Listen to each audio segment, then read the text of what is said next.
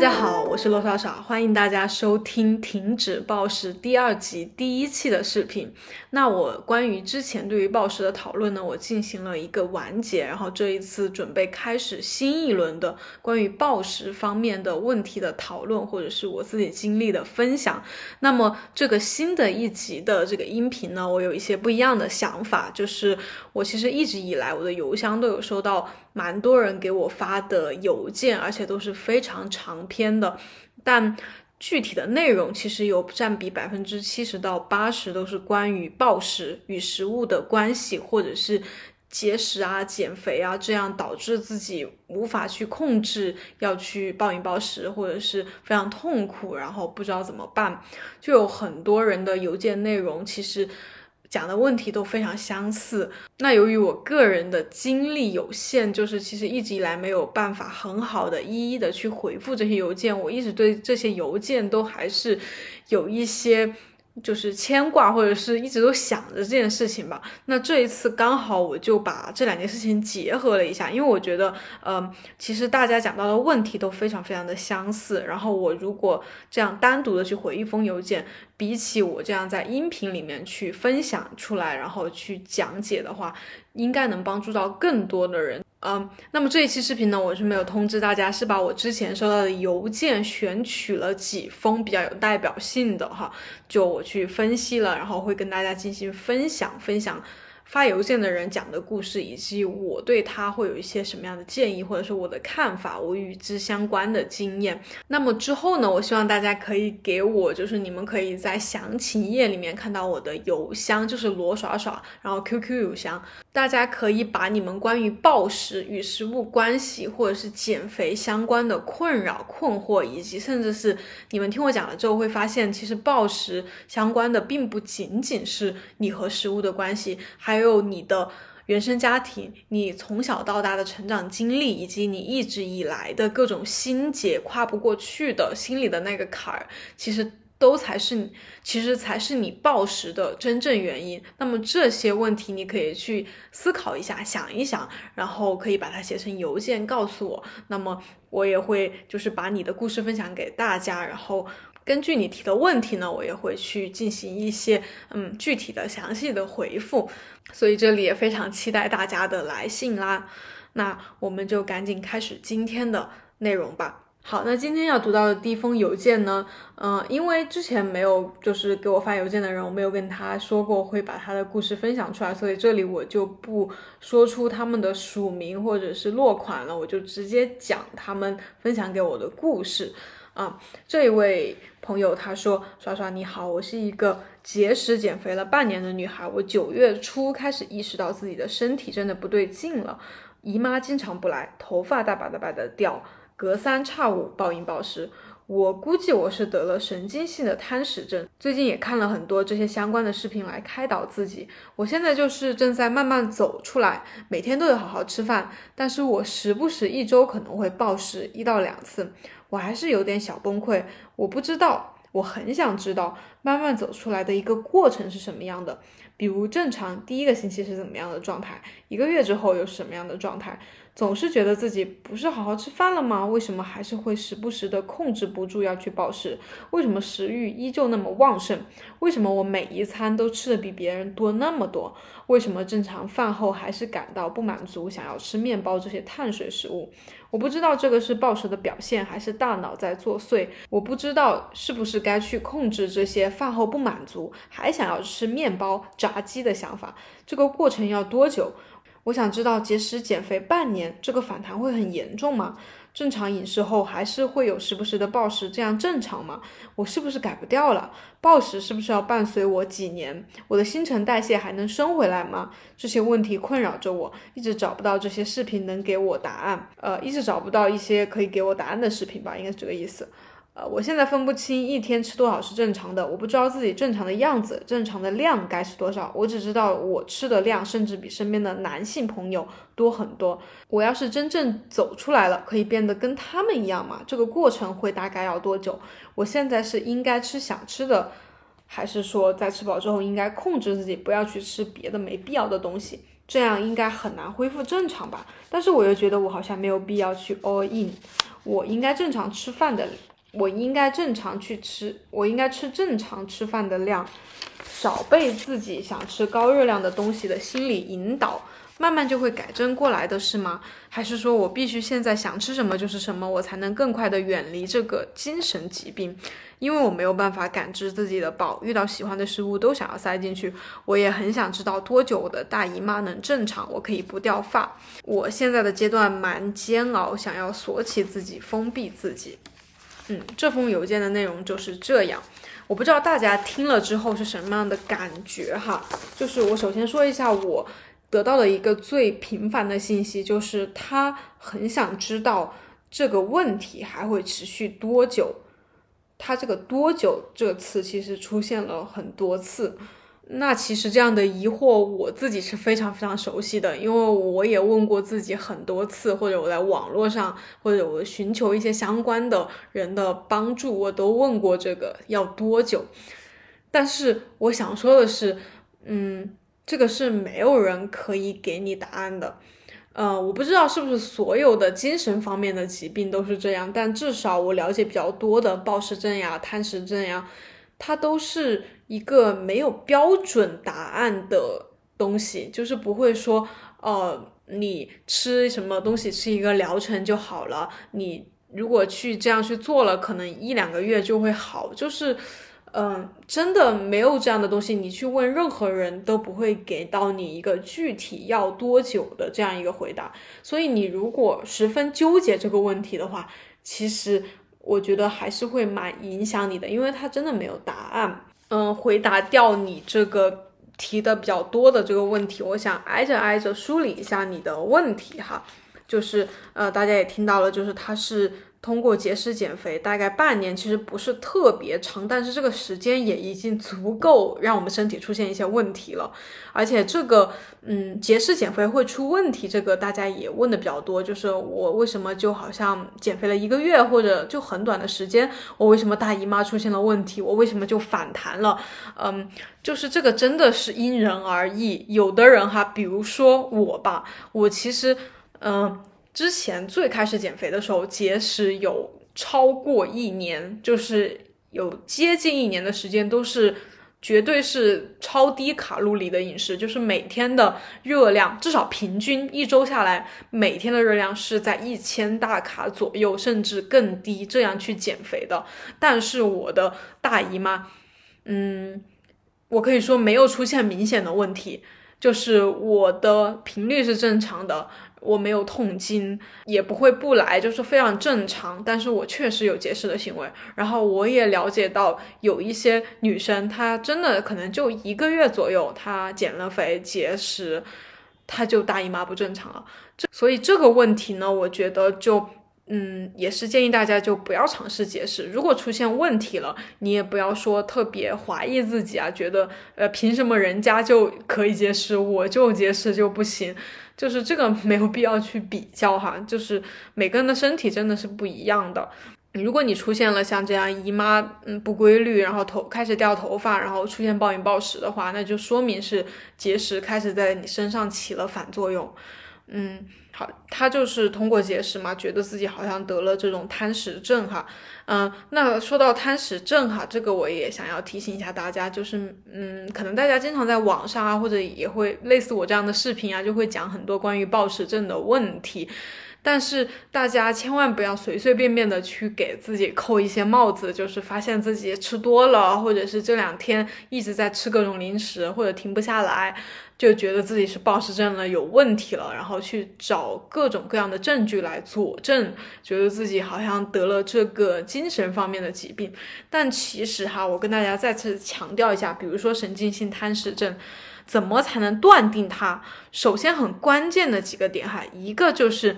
你要有反复的暴食出现，那么这个反复的暴食是什么意思啊？就是至少你这个行为是要持续两到三个月以上的。如果你只是最近两三周出现这个问题，其实你不应该把它直接断定为暴食症，因为你这样的心理暗示其实很有可能是把自己推向推向暴食症的。然后，嗯，另外就是三个这两三个月之内，你其实一周至少有一次以上的暴食行为。然后，什么才能断定它是暴食行为呢？第一就是短时间内的大量进食，这个一般是指两个小时之内，就是很短很短的时间。比如，呃，我有一些女性朋友哈，她有可能就是跟我在一起的时候出去玩，然后她在一天之内。吃的比较多，比如他又吃了汉堡，又吃了冰淇淋，又喝了奶茶，又去买了，呃，晚上又去吃烧烤。但是他是在一天之内吃下这些东西的，那他就会问啊，我是不是暴饮暴食了？我是不是暴食了？我说没有，你就是今天吃的比较多而已。那真正的暴食呢，其实是在一两个小时之内吃下远远大于你自身需要的食物，比如说三人份、四人份，甚至五人份才能吃下的那种食物。嗯，另外，呃，你如果就算你一两个小时之内吃了这么多东西，你也不能完全确定自己是有这个问题。你同时吃的过程中还要出现一种失控的感觉，就那种像车失控了，你们懂吗？就是完全没办法把它，嗯，再回到正轨上那种感觉。吃完之后呢，你会有补偿性的行为。好，比如说那种，嗯，分为两类，这一般是一类就是那种有清除性的行为，就是比如说催吐、吃一些泻药这些把。感觉有种你想要把食物清除体内的行为，一种就是另外一种就是非清除性行为，那就是一般是过度运动，就是马上去跑个步啊，啊去健身房健个身啊，或者是第二天就绝食这种，不你有这种明显的补偿性行为。好，那我们接着看邮件哈。这位女生呢，就是意识到自己有这样的问题，她可能也去找了一些相关的方法吧。现在就是觉得自己每天都有好好的吃饭，但是时不时还是会去暴食。她因为这样就有一些崩溃嘛，她觉得不知道这个过程。到底应该是怎么样的？这个我在刚刚最开始回答他的时候已经回答过了。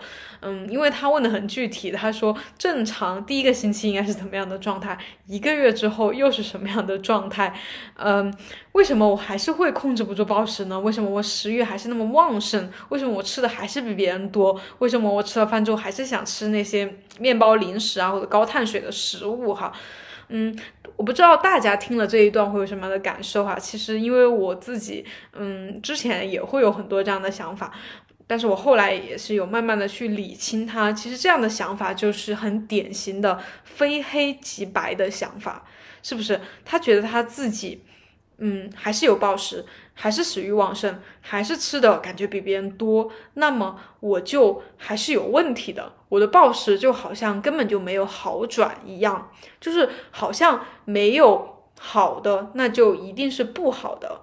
就其实我们，嗯，不管是人的状态，或者是发生在我们身上的事情吧，我觉得不能这么简单的去做一个评判，就是。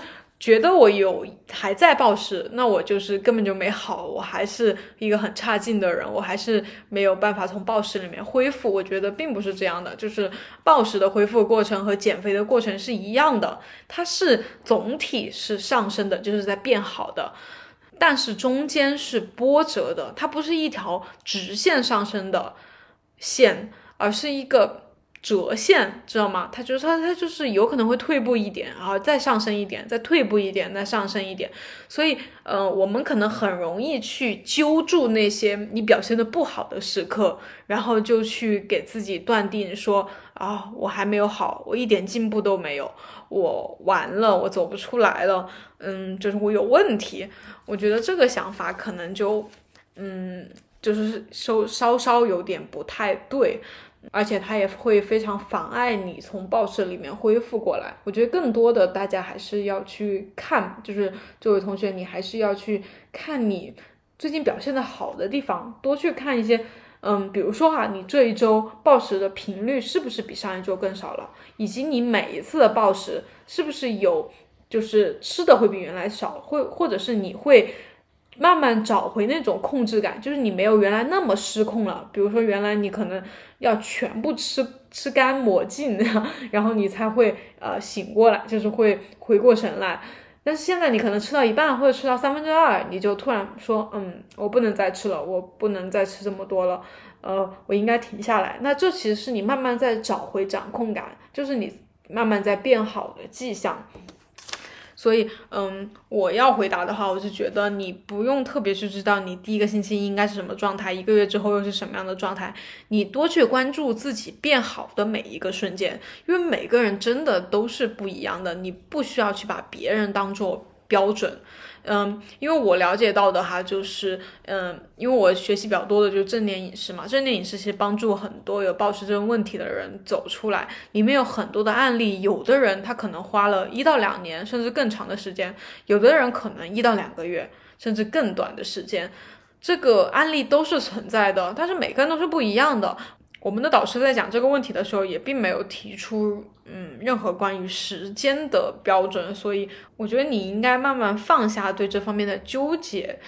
而且说到这里，另外一点我想说的就是，嗯，我们出现暴食的时候啊，然后以及我们想要去恢复它的这整个过程中，我觉得大多数人都表现的过于的思虑过度。就是非常关注自己的一举一动，以及非常关注暴食相关的一些话题啊、问题啊，然后不断的去印证、去证明、去佐证，或者去对比自己和别人。嗯，我觉得暴食出现就是因为大家太关注食物、太关注热量、关注饮食。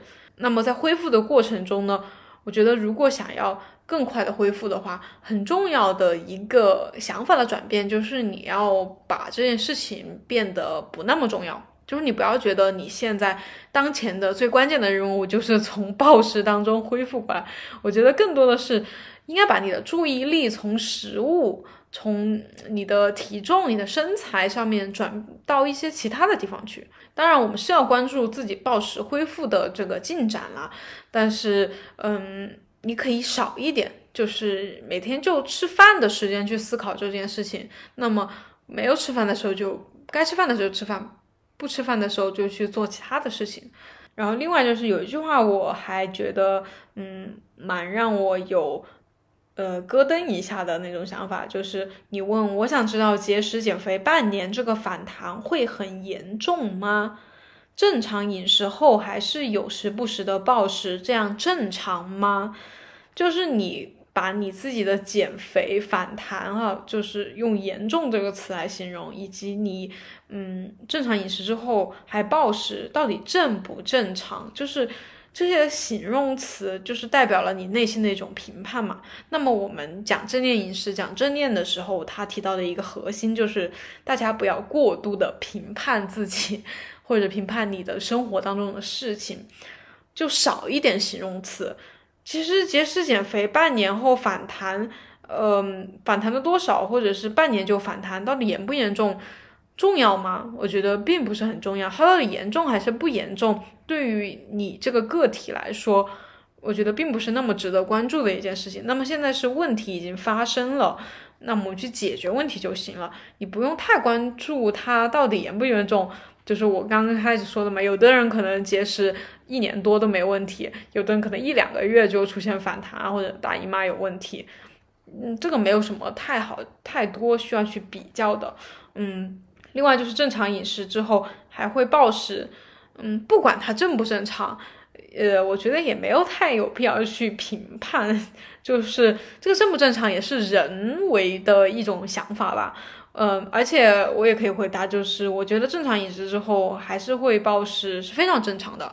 就拿我自己来说的话，虽然我曾经很长一段时间我不接受这样的现状，就我其实不接受我正常饮食之后还暴食，甚至我在很接触很长一段时间正念，甚至我花了钱花了时间去从暴食当中恢复，我还是会暴食。我已经大大方方的在正常饮食了，我还是会暴食。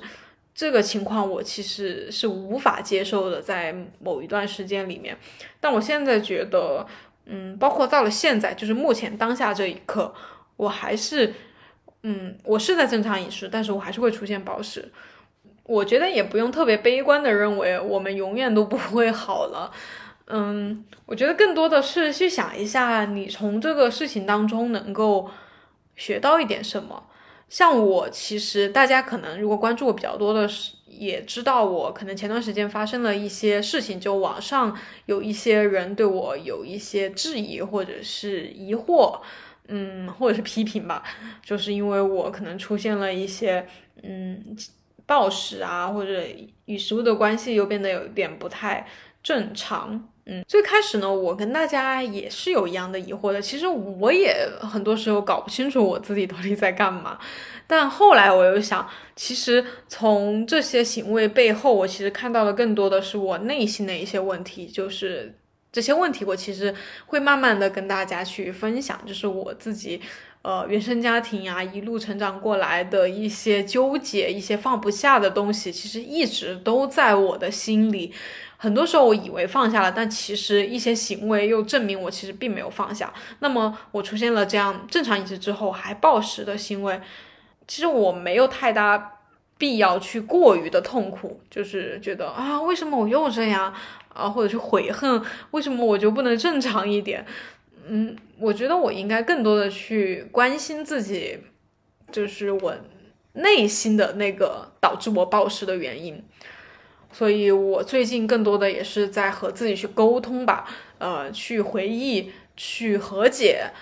嗯，目前我觉得这样是，其实是更舒服了，我的内心是更舒服了。不管我暴不暴食，我觉得暴食其实它真的是在提醒我们，你现在的生活或者你的精神状态有一些不对劲的地方，你应该多去关心一下自己。嗯，所以，嗯，你问暴食是不是还要伴随你几年？啊，或者是你的新陈代谢还能升回来吗？我觉得这些可能都是浅层次上的一些问题。嗯，可能我个人的价值观吧，就是我认为心理方面的问题会更重要。如果大家有一个更加良好、更加平衡的心态的话，其实这些暴食啊、新陈代谢都都是嗯，也不说迎刃而解吧，就是它会慢慢就会变得缓和了。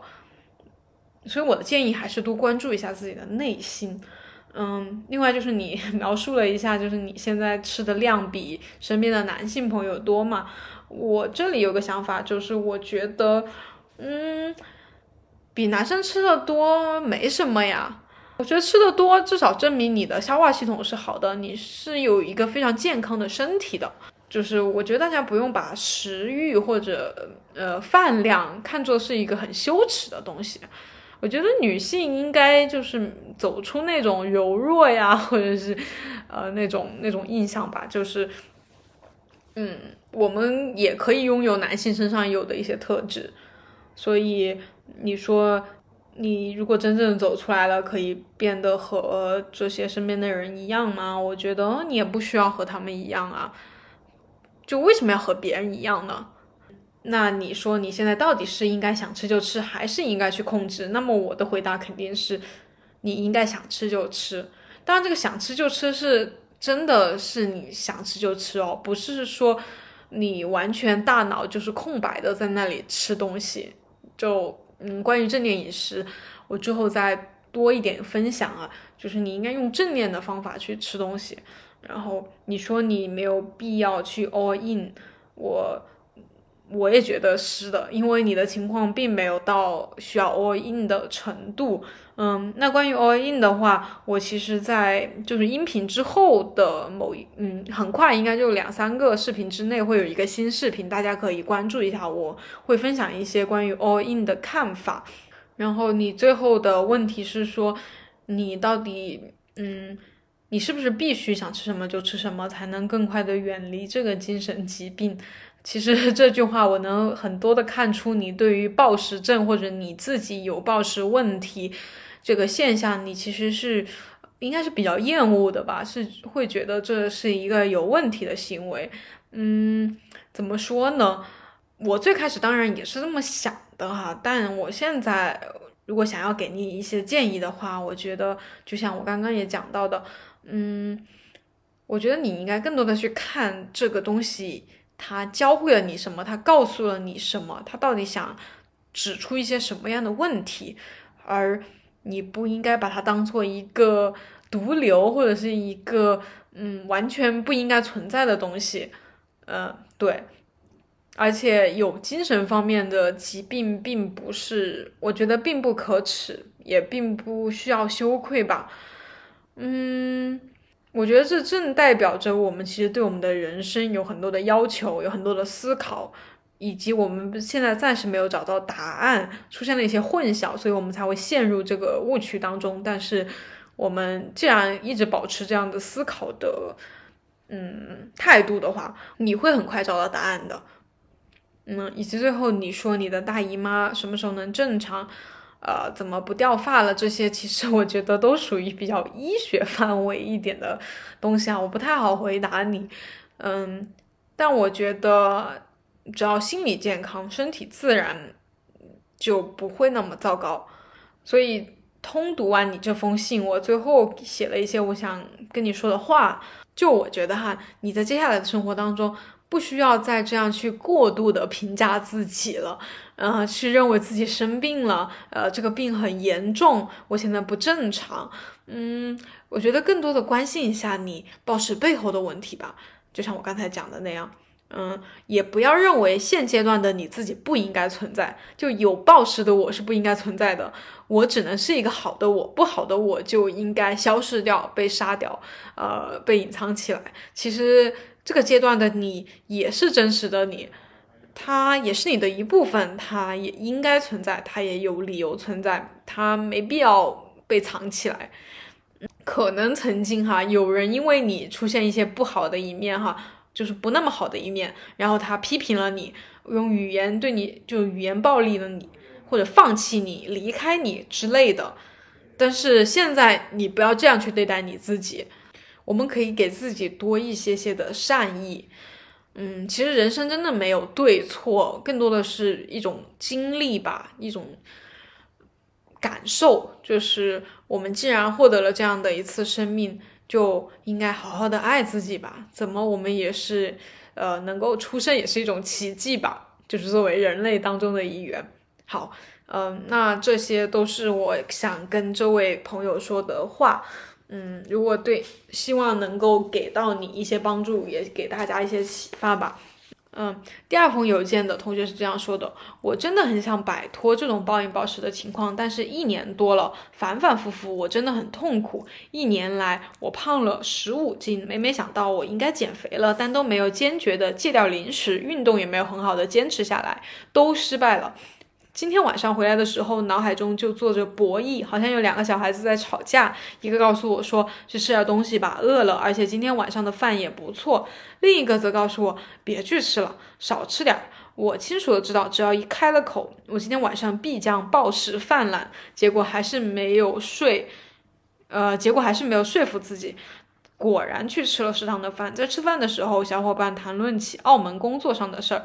呃，心情又觉得很不爽了，就更想吃东西了。回来也没有控制住，先是吃了一包锅巴，然后还是特别想吃东西，又吃了一个香蕉，一个酸奶，脑子里面就出现一个声音：反正你都开口吃东西了，那就吃吧。结果就下楼买零食。薯片、鲜呃鲜贝饼干，这些都不是买回来慢慢吃的，而是在路上就快速的把它们解决掉了，并且我不愿意从一个地方买，而是一个店买一点儿，在路上就把上个店的吃完，再去找下一个店，越买越上瘾，越吃越上瘾。尽管我的肚子已经非常撑了。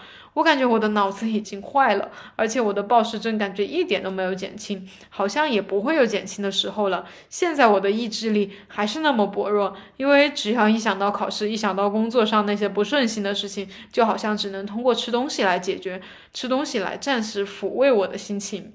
昨天晚上暴食，今天中午又继续。一想到考试，我又焦虑又担心。已经来图书馆了，但是自习室还没有开门，只能到附近的面包店坐一会儿。又不好意思什么都不点。一开始只要了一个小面包片儿，后来脑子里又浮现出你吃都吃了，吃个痛快就不要再吃了。又去买肉松面包，其实在来的路上已经吃了两包锅巴。我真的感觉我要完蛋了。处于最后挣扎的人，只能向你求救。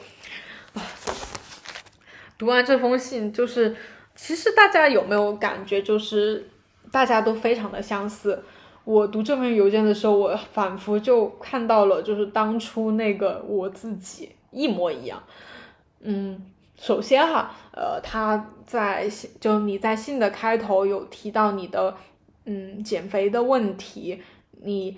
嗯，你是因为复胖，然后又没有办法再继续坚持运动、控制饮食，然后就觉得自己反反复复的这样去减肥。所以，首先反反复复的减肥，一定是说明你肯定是进行了节食的。就是如果你是很缓慢的减的话，是不会存在反复的问题的。嗯，所以。第二呢，你说你今天晚上的时候，脑海中就有两个声音，一个让你去吃，一个让你别去吃。那么这种矛盾的心理哈，让你去吃，你饿了，其实它就是在说你真实的需要，你的身体是需要热量、需要食物的。另外，你的理智在告诉你少吃点，因为这个社会上一直以来我们。得到的信息就是少吃一点，女生应该保持瘦的身材，要减肥就应该控制住嘴。那么这些它并不一定是正确的，所谓的理性的东西在阻止你去吃饭。那么这两种可能性，大家看一下是不是都 非常的极端？嗯，因为他后面说他只要开开始去吃饭，他今天晚上必须必将暴饮暴食。那么呃，去吃暴饮暴食和不吃，中间应该还存在一种可能性，就是我去吃，但是我好好的吃，慢慢的吃，只吃我需要的量。为什么大家就嗯放弃了这种可能呢？就这也是和刚才第一封邮件当中的一个观点很像，因为他们都在表达一种非黑即白的 想法。就非黑即白这四个字，我应该会反复的强调。呃，因为我也不是说大家，其实我自己也是非常严重的非黑即白派，就是觉得只要不是什么样子就不行，或者只要不是那个样子就一定是那个样子，就好像没有一个商量的余地，不是好的就一定是坏的，呃，不吃，吃了就一定会暴食，其实并不应该是这样的。然后你就说你这一次就果然还是去食堂吃了饭，吃饭的时候呢，就讨论起工作上的事情，心情就不爽了。嗯，工作上的不顺心其实引发了你情绪上的一些问题，所以你后面就说你去吃了很多的东西。那么这个其实很好理解，就是即使没有暴食问题的人，他也会因为情绪紧张、精神压力大。而去吃东西，只是说刚好我们因为节食减肥，去引发了暴食的问题，然后又遇上了每个人都无法避免的工作上的、学习上的压力，那么就会加重我们暴食的问题。所以，那大家想想哈，你们有没有想一下，为什么每一次我们遇到呃学习的任务、工作的一些事情，我们没有去处理那些问题，而是选择。去暴饮暴食，就是这两件事情好像看上去并没有相关啊。就是我们吃了东西之后，我们的工作学习上的问题还是存在啊，甚至有可能更严重了，因为你可能花了时间去吃东西，你去处理那些必要的工作学习的时间又被占用掉了很多啊。所以，嗯，我的分析是哈，就是我也是分析我自己得出来的一些。呃，我的分析是哈，就是，嗯，其实大家都很需要一种东西，就是控制感、掌控感。那么大家也知道，工作学习上的一些事情，比如说你这次考多少分、排多少名啊，你的工作能不能得到领导的认可，你有没有办法得到某一个职位，这些 我们都没有办法控制。那么，呃，当这件事情比较困难的时候，它的那个就是说它的奖励机制这个非常的慢。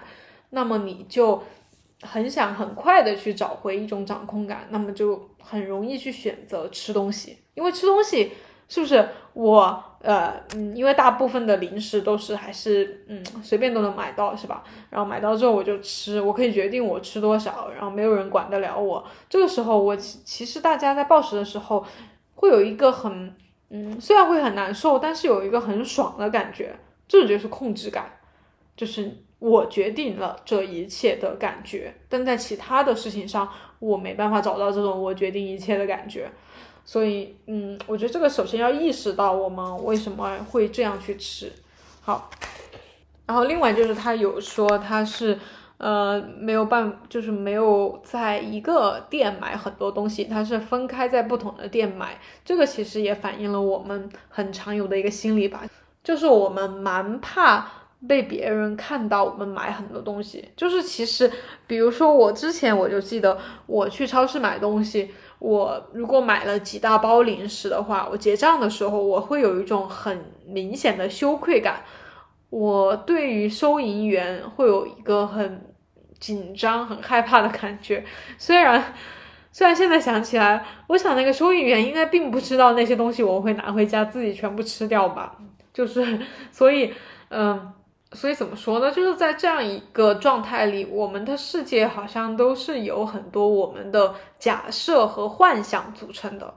我们在这种假设和幻想当中，就无法看到真实的。世界真实的样子，我们会觉得啊，别人会怎么看我？别人呃，我做这个行为的话，别人会怎么看我？做那个行为的话，别人怎么看我？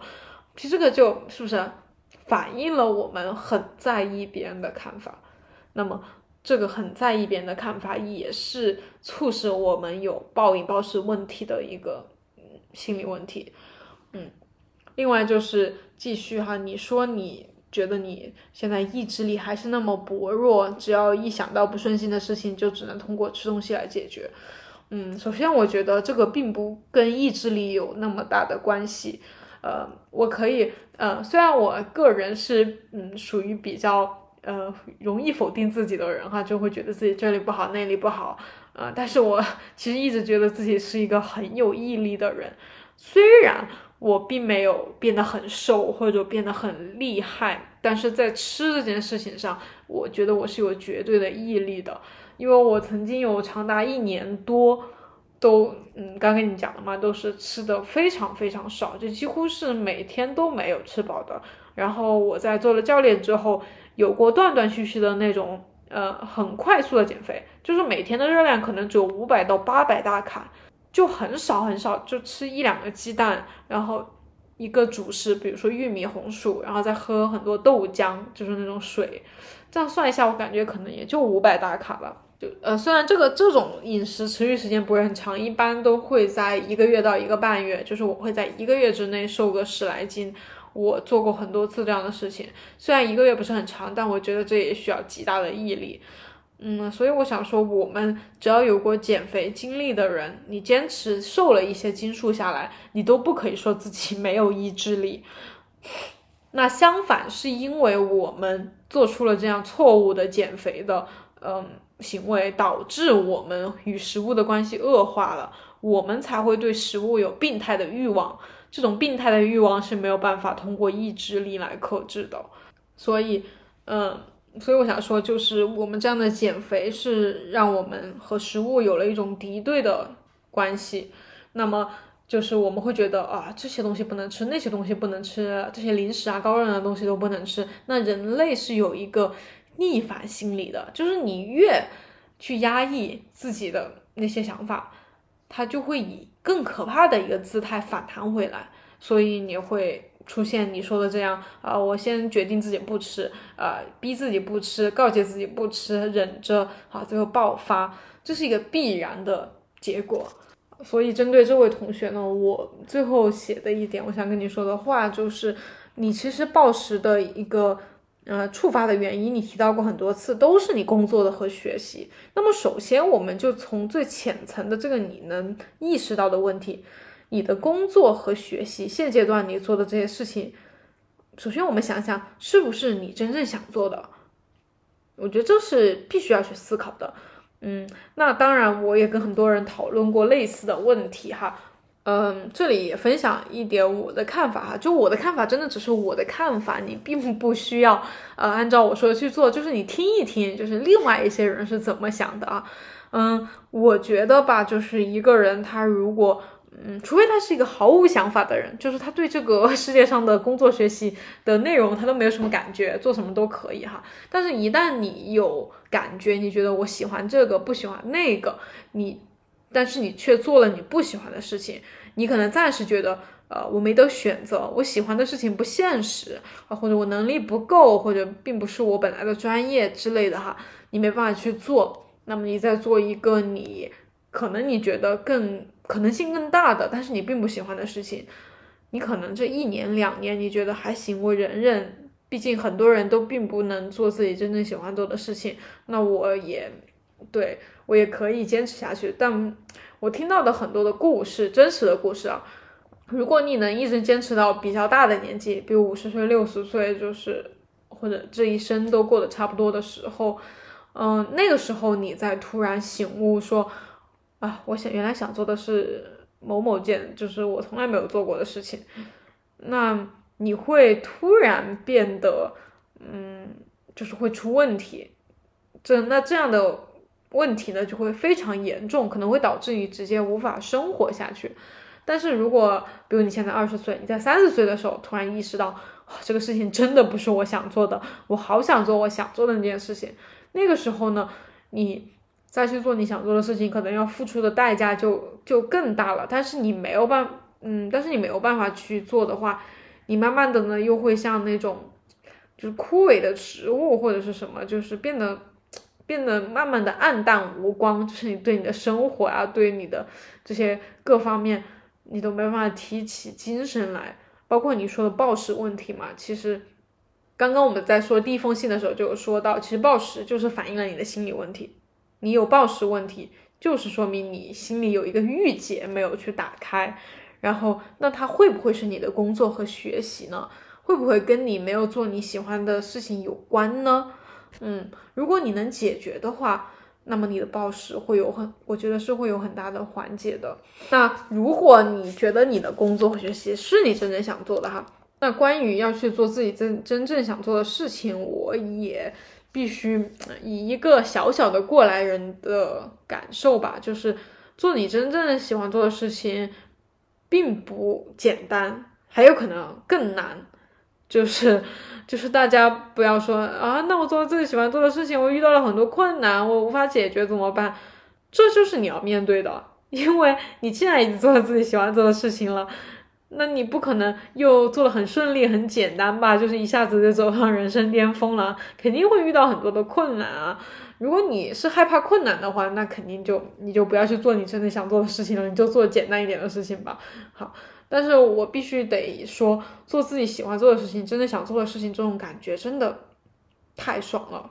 就是我觉得我这辈子每每我想起我当时为什么活着，为什么要去忍受一些痛苦的时候，我想起哦，原来我是在坚持某件我认为真正值得做的事情的时候，我就会释然。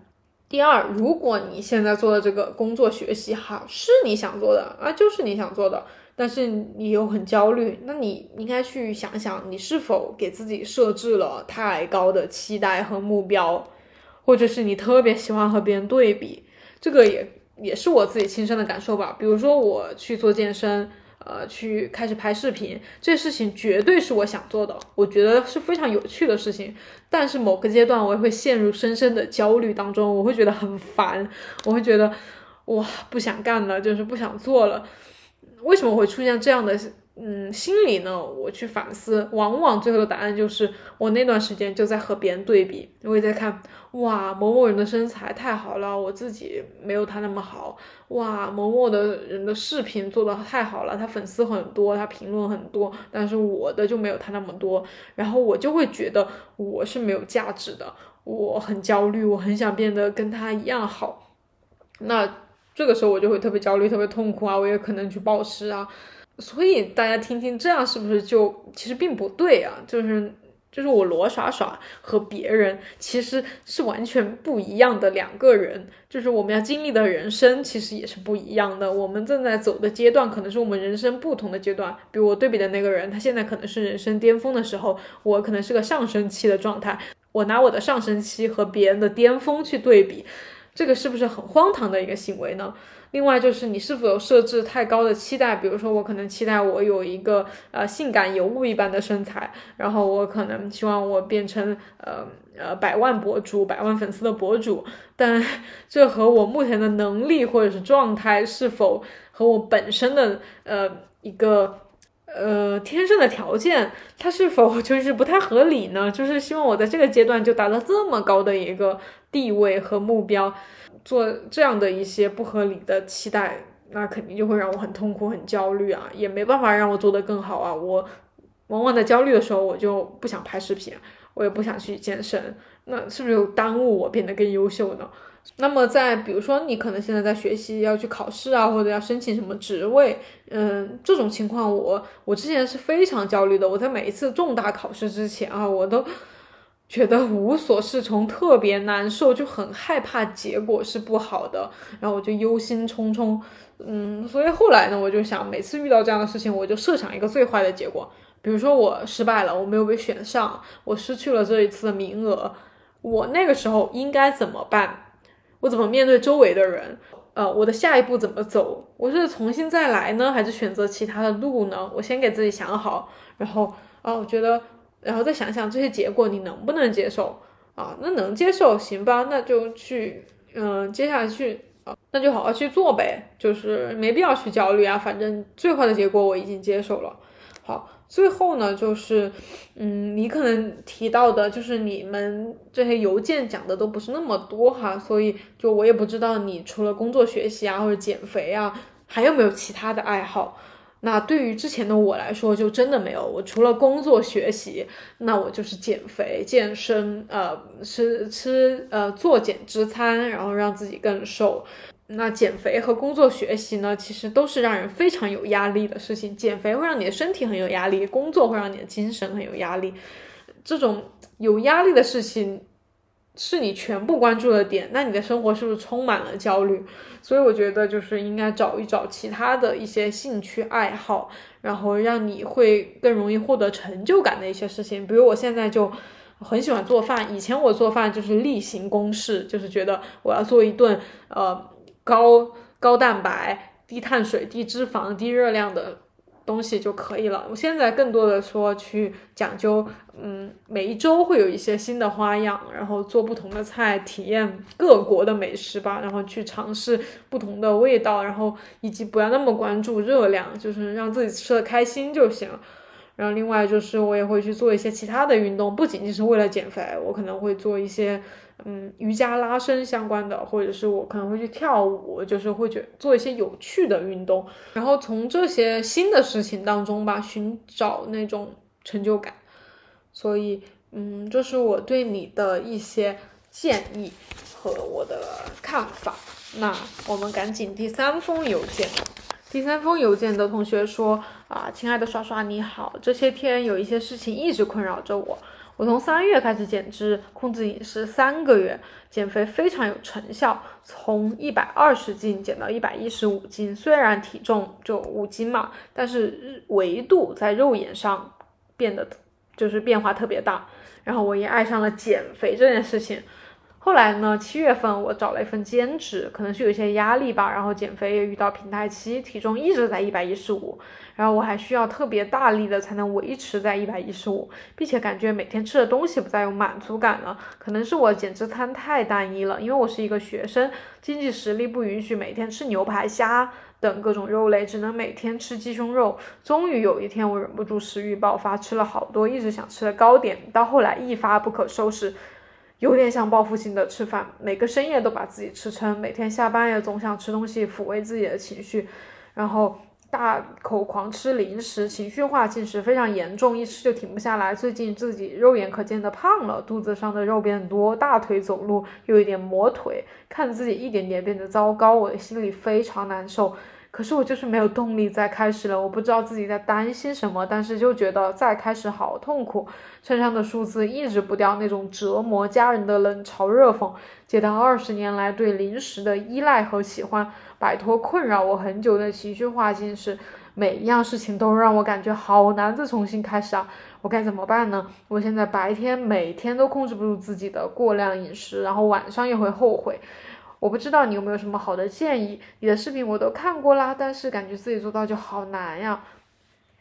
好，那这封邮件呢，开始也是讲到自己减肥。大家有没有发现，其实每一个暴食的故事都是由减肥开始的，但是减肥并不是真正的原因哈。那这位同学他的减肥方式确实比较缓和，他三个月只瘦了五斤，但是维度变化很大。然后，但是很快遇到了平台期。然后他说他的减脂餐比较单一，他说他每天吃鸡胸肉。我想说，确实有点单一。我现在就是，嗯，就是完全无法吃的那种很单一，然后很低热量，那样我肯定暴食。然后你就说，就是有一天就爆发了嘛，就开始暴饮暴食。嗯，我想说，就是出现这样的情况呢，肯定就是。减肥虽然你的减肥是比较缓和的，但减肥也是一件让身体有压力的事情，是吧？你要运动，你还要少吃，你还吃的那么单一。虽然你减的比较慢，但不得不说，身体是经受了一些压力的。同时，你说你还有一个什么兼职工作，然后那么这可能属于你生活上的一些压力，这样的双重压力下，可能就把你推向了这个暴食。嗯。然后其实你说到你每天吃食物已经不再有满足感了，那么这也能说明你和食物的关系其实是在，也不说恶化，但至少你们变得比较淡薄了。你和食物的关系变淡了。但大家知道，食物其实在我们生活中起着很大的就是分泌那个多巴胺的作用嘛。那么你在食物当中已经比较有满足感了，然后生活作为学生嘛，其实生活应该没有太多呃其他精彩的部分啊。那你的生活肯定就变得非常的无聊嘛，单一嘛。那这样情绪肯定一直都是比较低落的一个状态。然后你说你现在要解决的问题就是。呃，减肥嘛，然后你对零食有依赖，然后你会有情绪化进食，然后还有家人的冷嘲热讽，你觉得每一件事情都好难再重新开始。其实我觉得你说的每一件事情我都有，我包括很多的女生可能都有。就嗯，我首先觉得你不要觉得自己现在很糟糕，嗯，我觉得很正常，每一个女生，每一个普通的女生都会经历这样的事情，都会有这样的困扰。嗯，然后所以，嗯，我读完你这封邮件，我写下的一些对你的建议的话，就是，嗯，你之前的那种减肥方式哈，可能不算是节食，但是呢，会有一点点限制性进食，因为你说你。就吃只吃鸡胸肉哈，我不知道你还没有吃其他的，但是我感觉你肯定是拒绝了很多你本来喜欢吃的东西，因为你后面提到了你二十年来对零食有依赖嘛，有喜欢嘛，我估计你减肥的时候应该是大部分的零食都没吃了，然后你还只吃单一的那种食物，那么，呃，对这种限制性的饮食方式，其实就是会导致暴食或者是复胖。啊，然后第二呢，就是你对自己的评价，就我觉得，嗯，不应该只是建立在体重和身材上。我知道这个年纪的女生吧，其实。就很容易，就是把这个两件事情等同起来，觉得我瘦我就是好的，我身材好我就是好的，我如果胖身材不好，我就是不好的。因为你有提到你的家人什么冷嘲热讽嘛，我估计我不知道具体的哈，但是我有猜想，嗯，可能你的家里人会说你减肥这件事情啊，或者说你怎么又胖了呀之类的这样的哈，会给你很大的压力。因为，嗯，这个阶段吧，我觉得年轻一点的人的话，呃，其实家人的观点。你会把它看得很重，就是其实会对我们有很大的影响，不然我们怎么总说原生家庭、原生家庭呢？那这个我其实我的建议是，可以跟家人进行一次平等一点的对话，就是你不要每次都以玩笑的方式把大家的冷嘲热讽给带过了。每当他们在提到，嗯。嗯，你所谓不能忍受的冷嘲热讽的时候，你应该把它指出来，然后和大家讨论一下，就是，嗯，为什么要拿这这件事情跟我开玩笑呢？我其实已经非常努力了，嗯，就我这个身材不也是爸妈你们给我的吗？你们也没有必要去 冷嘲热讽你们自己的作品吧，是吧？你应该，你们应该帮助我，嗯，然后，另外就是你说你。呃，要戒掉零食啊什么的，我觉得你可以喜欢零食，就是零食怎么了嘛？每个人都喜欢呀，就是零食没有错，你也没有错，是吧？你们相互吸引，你们是自由恋爱的，就是你们可以在一起的呀，是吧？所以，嗯，就是零食，我觉得完全可以吃。如果你有看我的 vlog 的话，其实我也经常吃零食啊。呃，如果我一旦完全，其实我个人哈对零食没有太大的。没有那种很热爱的感觉，我喜欢是喜欢，但是不是那种非要吃。但是，一旦我要那种减肥，我觉得我要瘦，那我肯定会拒绝这些零食嘛。我一旦拒绝零食，我就会开始发疯的想吃各种零食。就是平时我可能，比如现在嘛，我可能对某一些零食其实没有什么感觉，我感觉没有什么好吃的。但是我如果开始减肥了一段时间，我就会发疯一样的想吃那些东西。所以就是，如果你想要和零食之间维持一个不要那么病态的关系，就是我们有个良好的呃互相依恋的关系的话，就是你应该。允许自己吃，想吃的就吃点嘛，一两口零食又怎么了嘛？是不是？我觉得零食带给我们的满足感，其实远远大于那个热量对我们身材的伤害。就是它能让你很满足，你就不会去暴饮暴食啊。然后最后的就是，呃，其实我觉得你跟我的情况也挺像的，所以我最后我也很想推荐你去看一看一个呃心理学家叫武志红，嗯。嗯，就是文武的武，然后志向的志，红色的红，哦，他的一些书或者是他的一些视频音频，你可以在网上去找一找，我觉得，嗯，应该对你会有很大很大的帮助。好，那其实今天我准备了四封邮件，但时间其实已经差不多了，我也不想把每期音频搞得特别长，就那这一封就轮到下一期再一起讨论分享。嗯，呃。另外的话，就希望大家可以把你们的故事分享给我，因为我也非常需要你们的故事。那嗯，不知道你们喜不喜欢这一期音频哈？大家可以在嗯这个音频下面给我一些留言呐、反馈啊，或者甚至是给我发邮件、私信。然后非常感谢大家的收听，我们就下一期再见喽，拜拜。